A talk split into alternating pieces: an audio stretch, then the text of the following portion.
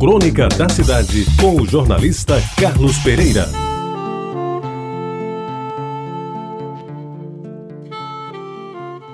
Amigos ouvintes da Itabajara, depois de uma crise terrível e de uma sigmoidoscopia, só lhe restava fazer a operação. Precisava de se livrar daquelas dores e daquele constrangimento de não poder circular em público com absoluta liberdade.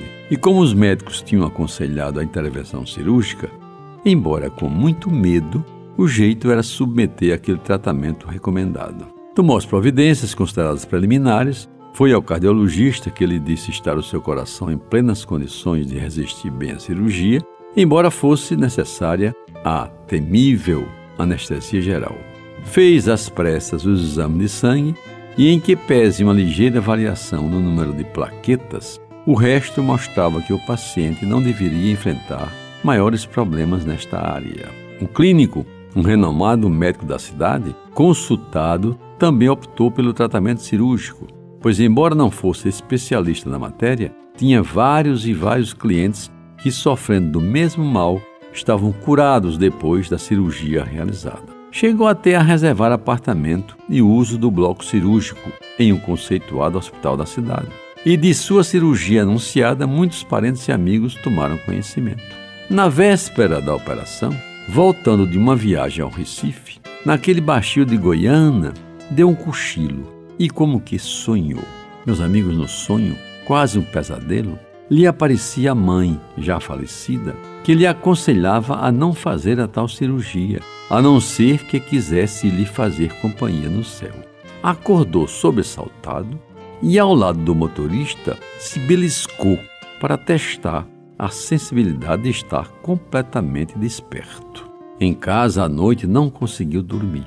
A operação estava marcada para as sete da manhã seguinte e de madrugada, sem dormir, bem acordado, foi tecendo a sua decisão. Às seis horas telefonou para o seu clínico e lhe contou o acontecido. Ele, o médico, também psicólogo, consentiu que a operação fosse adiada, até porque seria desaconselhável um paciente entrar numa sala cirúrgica pensando que vai morrer, disse-lhe depois e o próprio clínico se encarregou de comunicar a decisão ao cirurgião e ao anestesista, bem como desocupar o hospital para outros pacientes. Amigos ouvintes, desde a hora em que se decidiu pelo cancelamento da operação, o quadro do paciente foi melhorando gradativamente. E até as crises, que eram mais ou menos frequentes, desapareceram, a ponto de não se pensar novamente naquela custosa solução que seria a intervenção cirúrgica. E aos parentes e amigos que foram visitá-lo no hospital no dia aprazado para a operação, simplesmente explicou que o ato cirúrgico estava adiado. E o assunto somente voltou à baila quando, quase um mês depois, numa noite de sonho verdadeiro, eis que a mãe volta a povoar as noites do filho querido para lhe soprar ao ouvido, ambos acompanhando um esquife que cruzava o portão de entrada de um cemitério. Dizia ela: Olha aí, meu filho, eles pensam que você morreu e está naquele caixão, mas somente nós dois sabemos que isso não aconteceu. Amigos ouvintes, talvez seja por isso que se diz que o amor de mãe é tão grande que nem a morte consegue acabar. A propósito deste tema, amor de mãe, sugiro.